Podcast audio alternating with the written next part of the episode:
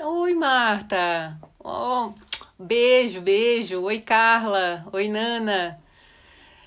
Oi, Eve. Oi, Jaque. Beijo, nega. Beijo. Manda um beijo pra tua mãe pra ela assistir a live hoje pra gente matar um pouquinho da saudade. Tô feliz que dá tu, tá tudo certo por aí. Oi, Alessandra. Beijo, nega. Beijo. Israel, falei com o Yuri hoje. Ah, que legal. Juliana, Alisson. Nossa, Marceli. Beijo, Marceli. Nossa, saudades também, nego.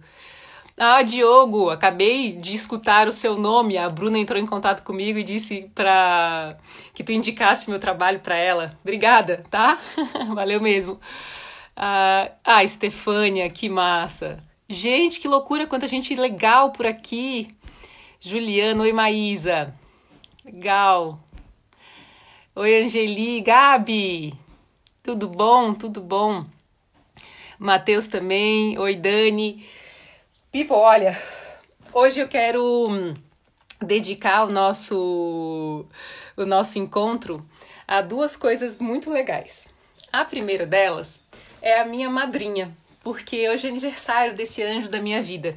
Não sei se vocês tiveram a oportunidade de ter uma madrinha como eu tenho, assim, porque ela me ensinou sobre a espiritualidade, ela me ensinou sobre diversão e companheirismo e me deu a oportunidade de ter essa extensão de família, porque os filhos da minha madrinha se tornaram como irmãos para mim, né? E hum, hoje é aniversário dela. Sabe quando tu acorda sabendo que é o dia de alguém e é como se fosse o teu próprio dia de celebração? Então hoje eu quero deixar registrado o meu maior abraço e a maior gratidão possível por essa mulher tão maravilhosa que ela é, a Márcia, minha madrinha. Todo mundo que convive comigo chama ela de madrinha também, né? Porque a gente não chama pelo nome, né? Chama de madrinha. E sempre pedir a Deus, assim, que dê vida longa, muita saúde, para que eu possa sempre abraçar, agradecer a oportunidade de, nessa jornada, ter tido uma madrinha tão especial e tão maravilhosa, né? Tanto minha mãe quanto ela, assim, eu falo, meu Deus, que, que bênção foi essa, né? De ter alguém tão companheirona. Ah, e a segunda coisa que eu queria deixar especialmente hoje registrada é que ontem a gente teve um evento bem grandão para a equipe da Cooper Alpha. E a gente ficou das seis e meia da tarde até as oito e meia conversando. E eu falei, olha, hoje a nossa live a gente vai fazer especialmente para quem também estava lá nesse dia e que passou a conhecer o Instagram hoje e a nossa relação, né, também se fortalecer a partir de agora. Vocês sabem que eu, sei lá, eu, eu tenho dentro de mim que em algum momento antes da gente nascer a gente combinou de se encontrar. É como se eu tivesse uma emoção de, de reencontro quando eu vejo pessoas novas na minha linha do tempo e mantenho as antigas né, na minha biografia. Porque me parece que para nossa programação existencial se fazer valer, essas relações todas importam muito e por isso elas passam por nós, né? Então, ontem no evento, assim como eu falei da minha madrinha, né? É, tão fundamental para minha programação existencial, sabe? Para que eu pudesse e, e para que eu possa seguir firme, né? No meu caminhar. Eu comentei isso com, com a turma de lá, né? Falei, olha, a gente às vezes, né, é, cruza com os anjos e é bom quando a gente pode conviver mais tempo. Então eu convidei a todos da Cooperalfa para que viessem hoje assistir aqui também. Deixa eu dar mais uns ois aqui antes da gente começar. Raco Floripa. Oi, Leonardo, tudo bem? Oi, Osmar, bem-vindo, nego. Café coado sempre aqui, que massa. Oi, Ari, oi, Maiara, tudo bem? Oi, Eliana, Lia, beijo. Oi, Bia. Também tô com saudade, Stefânia. Oi, Oliveira, Davi. Oi, Diego, Márcia. Oi, Poli, beijo. Então, que que. Oi, Elis, Vanessa Rosa, beijo, beijo, me deu várias ideias hoje. Marielle, maravilhosa. Suelen, pô, que que é isso, people? Nossa, que, que legal, quanta gente massa. Ó, hoje eu queria abrir espaço para que a gente mandasse perguntas aqui, para que a gente pudesse debater e dialogar bastantão, né? Ah, foi bom o evento, obrigada, tava massa mesmo. E ontem o tema na, na Cooper Alpha, turma, era assim: o título como amar as nossas crises. E a mediadora, que era a Cid, ela disse: Isso não é um masoquismo, né? Amar as nossas crises. E aí a gente passou as nossas duas horas em conjunto refletindo sobre como responder essa pergunta. E é claro que quando a gente tem uma pergunta dessa, que é uma pergunta muito boa, né? Como é que eu posso amar a minha crise? Uma coisa que sempre passa na minha cabeça é que a gente precisa mesmo, como diz o Dale Carnegie, colaborar com o inevitável. Então, amar as nossas crises é como se fosse um, um pressuposto para o mais rápido possível pegar dela a informação que ela traz, para que a gente possa ter paz o mais rápido possível também, né? Aí eu fiquei filosofando sobre o que a gente ia conversar aqui hoje e como seguir o assunto de ontem, né? E aí me veio na cabeça o seguinte: vocês sabem que eu sou muito, muito, muito feliz e muito bem casada com o Ricardo, né?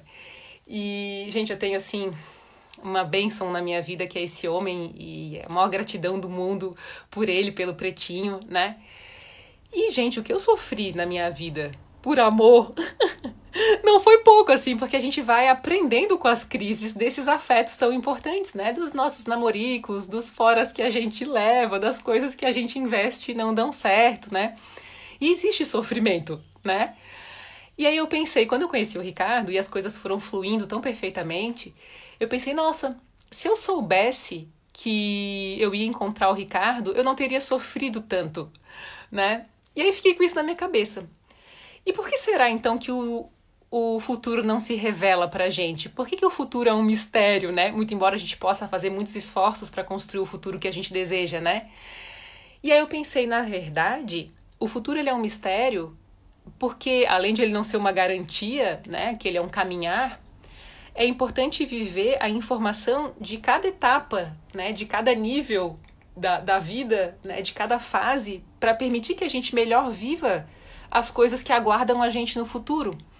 E aí eu pensei sobre isso, eu pensei, poxa, por mais que a gente hoje pressuponha que coisas boas estão no nosso caminho, aquelas que ainda causam desajuste e descontentamento estão ali para fortalecer a gente ao ponto de daqui a pouco a gente aprender a desfrutar melhor das coisas boas que virão. E é assim que eu penso. Talvez se eu tivesse encontrado o Ricardo antes é, do que eu encontrei, eu não teria as mesmas condições de desfrutar do que o amor significa ou de até me posicionar conforme as coisas que eu acreditava não fossem os erros que eu cometi e as crises que eu vivi. Então, eu sinto assim, né? Que à medida que a gente vai é, respondendo aos aprendizados de cada crise, a gente vai garantindo que a nossa tranquilidade aconteça diante do próximo evento, né? Da mesma forma, se a gente foge da informação que vem com a nossa dor e não faz um processo de autopesquisa, não avalia as repetições, a gente vai vivendo um erro atrás do outro, né? E hum, essa coisa de um erro atrás do outro, eu sempre disse assim, né? Poxa, errar tá tudo certo, né? A gente viveu uma crise que é uma crise, uma crise nova, ela faz sentido, né? é, ela é importante. Se ela golpeia, é porque não havia defesa. Se ela, ela, ela tá ali causando sofrimento, é porque tem habilidades que eu ainda não desbravei, que eu preciso desenvolver. Mas eu acho que a dor mais punk mesmo é a da repetição. É quando a gente percebe que a gente está vivendo mais uma vez um mesmo tipo de erro. Talvez por ter perdido de fato a, a onda né, de avaliar onde é que a gente estava errando, onde é que a gente contribui para a crise. Sabe o que eu percebo quando eu, eu tô em sofrimento? Que o meu primeiro reflexo é achar que a culpa não é minha, né? Que a culpa ou o que acontece é uma causa externa, que não tem relação comigo, né? Ontem eu estava no encontro da formação e aí uma das participantes, que é uma grande figura, disse assim: Ô Vá, eu noto que tu, quando fala, não fala você, você fala a gente.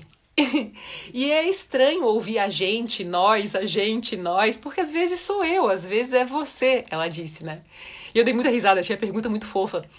E eu aprendi que na comunicação, para que ela fosse efetiva, que eu tinha que me incluir no contexto onde eu tô, né? E que quando eventualmente a gente fala você, existe esse contexto de eu sei alguma coisa que o outro não sabe. E isso nunca é verdade, né?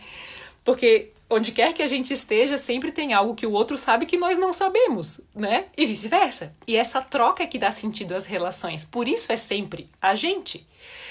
Então, quando é, uma dor se abre dentro da gente, ela se abre para a perspectiva do nós o tempo todo. E mesmo que o nosso primeiro reflexo seja acreditar ou entender que o outro é culpado ou que a gente se tornou vítima dentro daquele contexto, logo eu me pergunto como foi que eu colaborei? Como foi que eu caminhei na direção de permitir que um evento X acontecesse comigo, já que agora esse evento me entristece ou me causa total desconforto? E eu, eu acredito que quando a gente abre espaço para esse nós, onde foi que eu colaborei? Como é que eu é, caminhei na direção de permitir que isso acontecesse? A gente dá um belíssimo passo na direção das nossas soluções, né? A gente teve a monitoria na quarta-feira. Essa semana foi uma semana bem intensa de trabalho por aqui, muito bom. E na monitoria, uma participante que é gênio, assim, ela disse: Vai, eu queria conversar sobre uma frase que eu li que é. Aí a Vanessa Rosa deu a ideia da gente falar sobre isso hoje, né? Que foi a frase da Lauren, que é bateu do eu, pega que é teu, né? E nesse bateu do eu, pega que é teu, eu falei, eu gosto da frase. Talvez eu mudaria um, um detalhe, sabe? Eu diria assim: bateu do eu, pega que tá contigo. Não necessariamente bateu do eu, pega que é teu. Porque muitas das nossas crises estão conosco. Eu ainda dei um exemplo quando eu era criança. Uma vez, uma amiguinha da escola levou uma borrachinha minha para casa e trouxe de volta no outro dia. Muitas das vezes a gente está com a borrachinha que não é nossa, né? Que está conosco. Quando bate e dói, tá com a gente, eu preciso devolver a origem daquilo, né? Ao momento em que aquela borrachinha, que é aquela crise ou aquela dor, passou a fazer parte do nosso conteúdo, né? Do nosso contexto de, de rotina. Então, eu sempre fui muito apaixonada pelas crises e eu de fato amo as coisas que eu vivo depois que elas passam, né? Porque viver uma crise é muito punk. É, porque eu percebo que é a oportunidade e a grande chance de, além de revisitar a minha biografia, devolver para o dono da borrachinha a borracha e dizer: olha, essa borrachinha é tua, ela não está comigo, eu não estou fadada ao destino de usar essa crise ou essa dor na minha própria biografia, na minha própria história. Até agora eu fui guardiã dessa dor, mas agora eu posso te devolver, ela foi útil. Gente, eu olho para trás e eu penso: eu, eu, eu realmente agradeço as coisas que eu vivi, mesmo as borrachinhas menos necessárias, né? Que você fala assim, pô, não precisava disso. Eu penso, nossa, como me fortaleceu, como me preparou para que eu pudesse desfrutar de escolhas cada vez melhores, justamente os caminhos que foram tortuosos, né? Que eventualmente nos dão mais equilíbrio, nos dão mais tranquilidade depois de nos assombrarem. Por quê? Se eu consigo passar pelo assombrar observando aquilo que me circunda, na segunda vez que a gente passa pelo mesmo assombrar, aquilo já não assusta tanto mais, porque nos é conhecido. Então a gente começa a conhecer melhor as artimanhas da dor, né? E na minha visão, para isso é importante que a gente sempre esteja em processo de autopesquisa, né?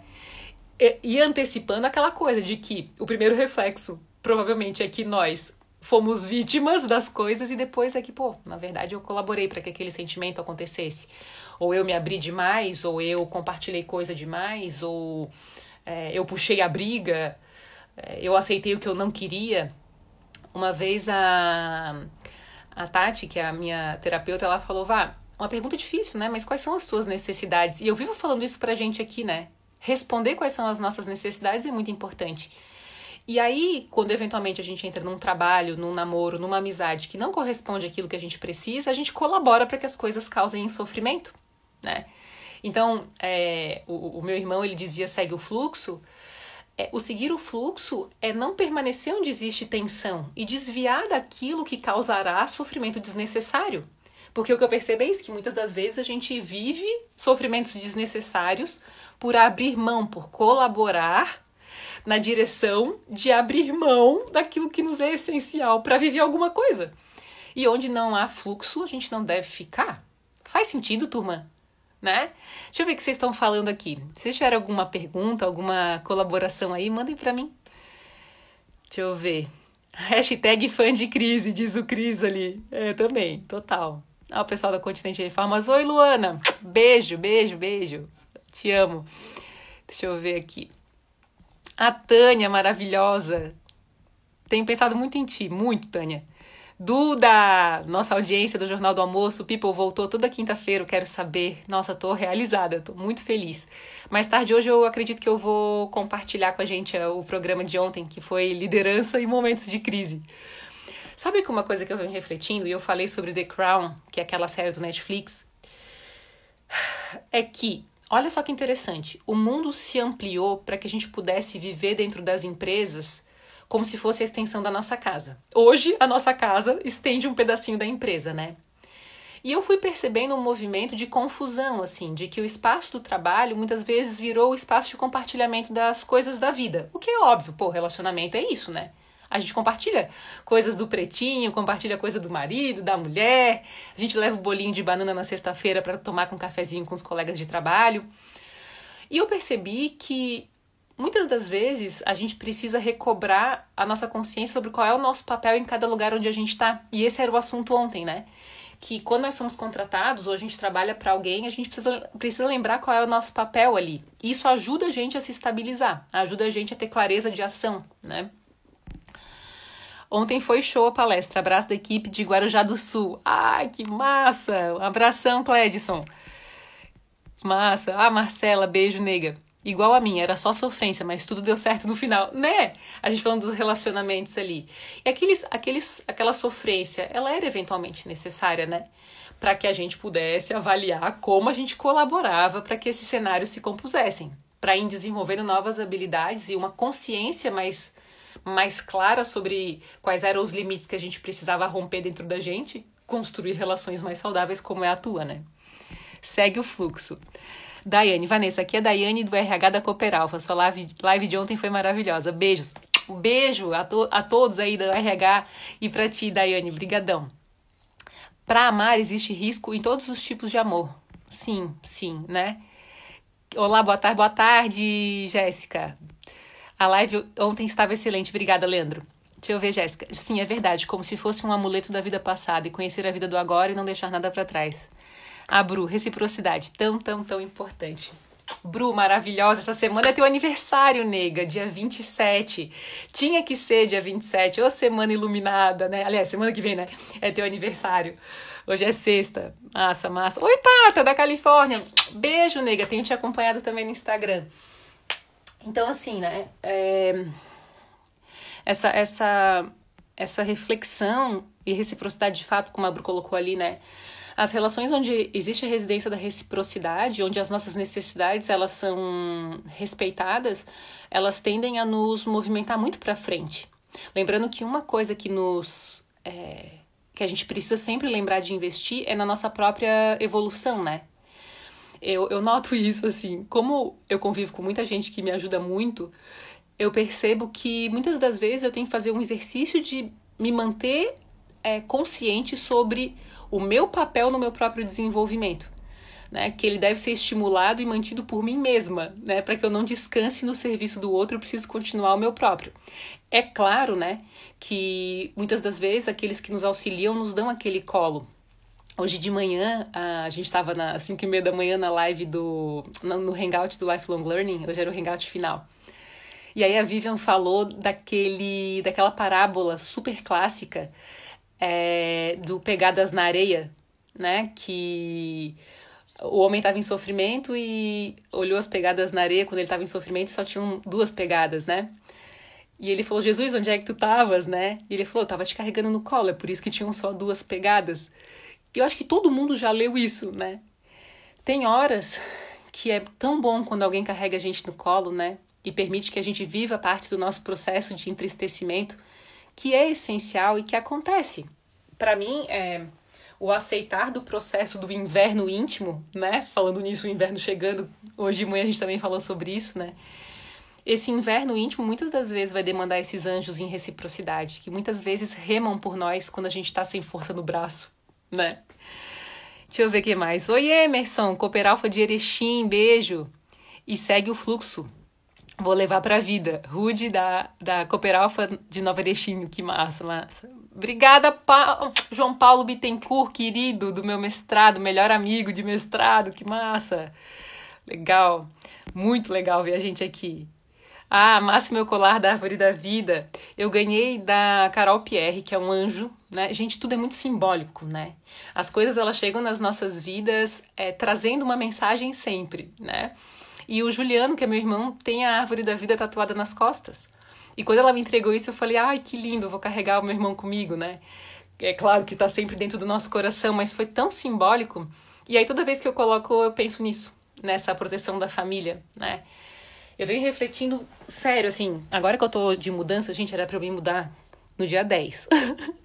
e aí a coisa vai, vai, vai, né? E eu não sei nem se na semana que vem me mudo, mas eu torço pra que sim.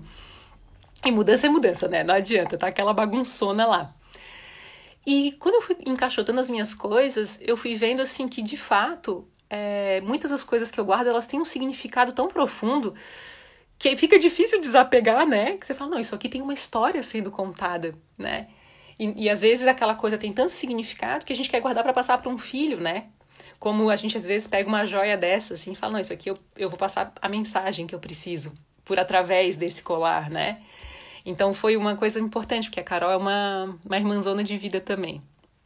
Ah, ah, Bru, te amo, Anja, adorando o tema de hoje. Que bom, eu também te amo. Também te amo. Ah, então, assim, hoje eu queria falar sobre isso, sabe? Que eu tenho convicção de que coisas boas estão no nosso caminho. Eu realmente acredito nisso.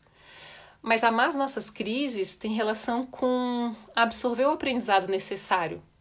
Eu tenho gratidão quando eu tenho a oportunidade de treino, né? Porque a crise, ela é um treino emocional, né? E é lógico que há enfrentamentos que demandam muito companheirismo. Por isso, assim, na minha cabeça, e eu sempre recomendo muito, né? É muito importante ter pessoas que estão conosco na nossa trajetória de evolução. Seja um terapeuta, um mentor, um bom modelo, né? Uh, eu gosto muito de assistir biografias, de conhecer histórias mesmo, porque à medida que a gente vai convivendo com pessoas que têm experiência, isso foi uma coisa que me tocou, people. Nem todo mundo ontem estava lá na Cooper Alpha, né? E o presidente da Cooper Alpha já é um senhor, um homem com experiência, né? E eu assisti o vídeo dele duas vezes antes de a gente assistir oficialmente, porque eu queria saber qual era a energia é, que ele estava me entregando para que eu pudesse encostar em todo mundo que trabalha na empresa que ele ajuda a administrar, né? E foi tão rico escutar o que ele tinha para dizer com muita simplicidade. Né? Ele dizendo: olha, a gente tem que aproveitar a oportunidade que a gente vai ter de passar essas horas, né, debatendo, conversando as nossas, sobre as nossas emoções. Mas tudo isso vai passar. Ele fez assim com a mão: vai passar. E quando passar, haverá muitas oportunidades para aquelas pessoas que se prepararem, né, aprendendo sobre o que esse tempo está ensinando. E aí depois ele disse que Deus abençoe a todos, que seja um bom evento. E quando a gente tem a oportunidade de conversar com essas pessoas de cabelos brancos, né, que, que eu costumo chamar assim, que eventualmente é literal e às vezes não, porque tem pessoas que têm sabedoria, né, independente da idade, você fala, essa pessoa tem sabedoria, né, meu Deus. É, essas pessoas acalmam parte da nossa angústia. E quando a gente percebe que vai passar, né, a gente vive com um pouquinho mais de integridade, sem perder o aprendizado, a passagem, né. Eu sinto que a gente com sorte, está vivendo uma contagem regressiva de todo esse processo de grande entristecimento do planeta, né? E aí eu penso, como foi que eu colaborei para que tudo isso que a gente vive hoje está acontecendo, né? O que, que eu fiz para permitir? Qual foi a minha parte nisso? Né? Para que eu fazendo no meu pequeno, no meu micro, como dizia o Júnior, né? O micro se reproduz no macro, para que mudando quem eu sou, eu possa mudar meu filho, possa mudar minha comunidade e, e com sorte encostar ou mudar mais alguma estrutura, né? Então, de fato, não tem como não amar as crises. Essa tinha que ser a pergunta: como não amar as crises, né? Já que elas trazem tantas informações. Agora, eu acho, eu suspeito, tipo, isso entre nós, que a nossa cultura não nos preparou para conhecer a tristeza, né? A gente conversa pouco sobre determinadas passagens. É como se fosse um mico o sofrimento, né? É, e esse, esse não direito a falar sobre as próprias dores, ou tornando tudo um tabu, ou não encontrando espaço, porque quem torna tabu a nossa dor é porque faz tabu de si mesmo, né? Concorda? Não tem essa, né? É, mas quando a gente encontra o espaço de regeneração, né, de diálogo, a gente consegue expandir. Mas enquanto a dor é convertida em mico, ou em coisa feia, ou em fraqueza, a gente vai reprimindo muitos dos nossos sentimentos e tratando pior a nossa comunidade, porque a gente vai tratar o outro como a gente se trata, né? Interpretar e julgar o outro como a gente se julga. E para mim, os espaços mais ricos são os espaços em que não existe julgamento sobre as nossas histórias. Né? E aí, não existindo julgamento, também não haverá comparação. Porque parte da nossa dor tá no comparar, tá em achar que tem alguém que não tá sofrendo, né? Esses dias eu tava conversando com o Ricardo, o Ricardo é super sábio, assim. E aí eu falei, vida, eu, não, eu tô meio desencaixada com as coisas, eu, eu tô meio desidentificada de algumas coisas que eu tô vendo no mundo, né? Não tô me sentindo feliz com o que eu tô vendo, né? E ele falou, ô Vá, mas ninguém tá feliz. Ele disse, não, não é assim, sabe? Muitas coisas, a gente tava conversando e filosofando, né? E eu pensei, poxa, de fato, talvez esse deslocamento esteja, né, sendo necessário para que a gente também se encontre. Procure a sua própria diferenciação procure esse processo de individualidade tão importante para então saber conviver, né? Mas essa coisa da gente comparar com o que parece felicidade também causa sofrimento e abre crises desnecessárias. Aí sim, né? Então, quando a gente tem uma expectativa de que a gente vai viver um currículo de vida sem nenhum problema, a gente vai sofrer mais. Essa é a minha sensação. Eu, particularmente, é, sinto que gostaria de ter sido mais preparada ainda para entender a vida, falar sobre a morte, falar sobre as decepções, falar sobre como nós somos limitados e por isso a gente é, trai ou mente ou tem despeito como coisas da natureza humana mesmo. Né? Talvez eu me sentisse mais confortável diante da minha própria sombra, como eu me sinto quando eu vou para terapia, né? Mas me sentisse confortável assim diante de todos, né? Deixa eu ver o que vocês estão me falando aqui. Obrigada, Suzana. Beijo. Oi, Ana. Oi, amore. Uh, cooperava de Xaxim. Legal, legal. Oi, Kati. Meu Deus, quanta gente massa hoje aqui. Que legal. People, que saudades. Que saudades. Recebam, assim, o meu mais apertadinho abraço e cheiro, né? Muita gente boa aqui, das antigas e novos. Fábrica de Rações da Cooperalfa de São José do Cedro. Um abraço, Sidney, para todos aí. Jarbas, do financeiro da Cooperalfa, top ontem à noite, agradecimento. Obrigada, obrigada, Jarbas, foi massa, massa, que bom, que bom. Deixa eu ver. A Catiane, obrigada, Anne. Superalfa de Nova Itaberaba. Vanessa, você é top. Mua, obrigada. Sidney, ontem foi show. Parabéns. Obrigada. Que bom, Gabi que estava precisando ouvir essa live. Eu também estava querendo conversar com a gente, né? E alguma pergunta, people?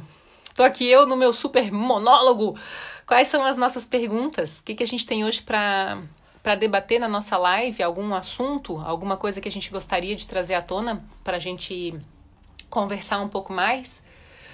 Um... Deixa eu ver o que vocês vão me trazer aqui.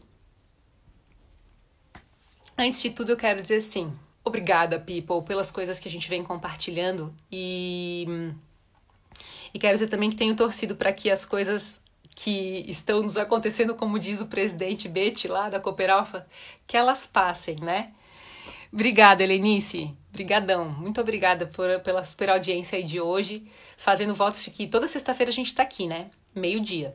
Na semana que vem, eu não vou fazer a live porque eu vou estar tá em curso de imersão. vou estar tá diretão em curso. Aí, semana que vem vai ser um pouquinho diferente. Mas toda sexta-feira, meio-dia, eu tô aqui. Uma outra coisa que eu queria dizer, turma, é que lá no nosso site tem alguns cursos grátis, tem os conteúdos de palestras abertas, tem o TEDx para quem não assistiu ainda, que super vale a pena. Tem é, todos os Quero Saber do Jornal do Almoço, daqui a pouquinho eu vou publicar ali, né? O de ontem, mas tem todos, desde o começo, tem mais de 70 programas, imagina que animal. Dá pra gente passar um tempão ali só olhando as coisas do site, né? A Carla Zippel, meu Deus, beijo. Hoje tá parecendo meu aniversário aqui, de tanta gente especial entrando e de tanta gente com boas energias é, circulando. Tô me sentindo super abraçada. Quanta gente querida aqui junto na live. Beijo, Su, Ana, Van, Taninha, a Bru, querida. Legal, que massa, people. Deixa eu ver, Agnaldo, beijo, casal querido. Um dia, Agnaldo e Ana, vocês têm que fazer uma live sobre como ser um casal tão amado né? Como é bom quando a gente encontra essa inspiração tão próxima de nós. E essa é uma coisa importante, né? Falando em Agnaldo e Ana, porque as pessoas em quem a gente se inspira muitas das vezes já convivem conosco, em quem a gente pode se inspirar, em quem a gente pode pedir lições de vida, né? Esses papos que nós temos com as pessoas de cabelos brancos ou aquelas que têm mais experiência do que a gente, que tem anos de casamento, anos de empresa, que, sabe? Essas pessoas elas sabem orientar a gente a passar pelos nossos momentos mais difíceis. E como pegadas na areia ali, é, eu vejo que de fato é muito importante em alguns momentos conseguir ser acolhido em um colo experiente, né? Que, que nos acalma dentro das nossas angústias, né? Obrigada, Luana, obrigada. Muito obrigada. People, nenhuma pergunta? Tô aqui carente de perguntas, né? Deixa eu ver o que vocês me passaram. Deixa eu ver, deixa eu ver. Nossa, muito legal, muito, muito. Algum compartilhamento, né? Hoje de manhã no nosso Lifelong Learning era dia de falar de indicação de filmes, indicação de livros. Pô, foi uma manhã super legal. É uma sacada acordar cedo, people. Meu Deus, como faz diferença no resto do dia, né? E o Lifelong Learning começava às 5 e meia da manhã, íamos até às 7 horas e sempre sonolentos, mas ao mesmo tempo energizados depois. É gostoso esse, como diz aquele livro, esse milagre da manhã, né? Esse milagre da manhã é muito sensacional, de fato. E como a gente está na sexta-feira, quem sabe vale a pena aí algumas sugestões de, de filmes para que a gente possa assistir. É... Oi, Lídia, beijo, beijo.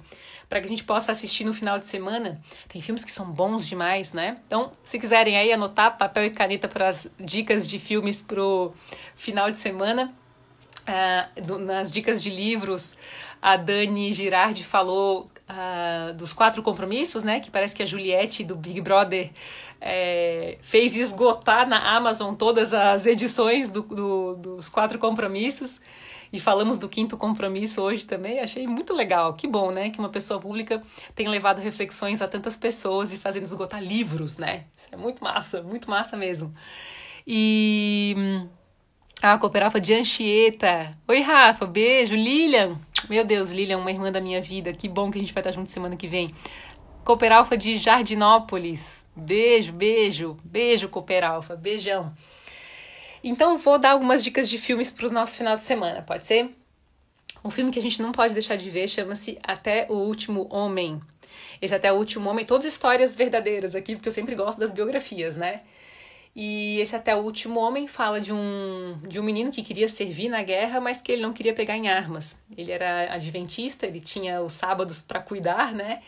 E em função dele ter essa crença, ele teve que ter muita paciência, até que todos entendessem a mensagem que vinha pela convicção dele. Muito bonito o filme, muito massa. Coach Carter, acho que a maior parte de nós já deve ter assistido. É um, um... Esses filmes, eles são filmes é, que ensinam dramaticamente, mas que também tem aquele tom perfeito, assim, de um filme pra gente assistir numa sessão da tarde, pegar um sábado, assim, fazer aquele sábado auto-pesquisa, né? Tem um que é a sessão da tarde máximo, chama-se Duas Vidas. E Duas Vidas é um filme que fala sobre a linha do tempo, né? É o Bruce Willis, ele com 40 anos, um, conversando com o passado dele quando tinha 8 anos. E ele tinha vergonha dele quando ele tinha 8 anos, então ele quer evitar enxergar quem ele tinha sido. Mas para abrir o futuro, ele tinha que conseguir conversar com o passado dele. É genial, uma crise dos 40 daquelas bem perfeitas. Deixa eu ver o que vocês passaram aqui. Como você lida com as tuas dúvidas em relação às tuas escolhas? Oi, Cristiana! Meu Deus, tu estás tão linda. Meu Deus, tu és uma mulher, uma loba mesmo, né? Mulher diferentona, poderosa. É, como é que eu lido com as minhas dúvidas em relação às minhas escolhas?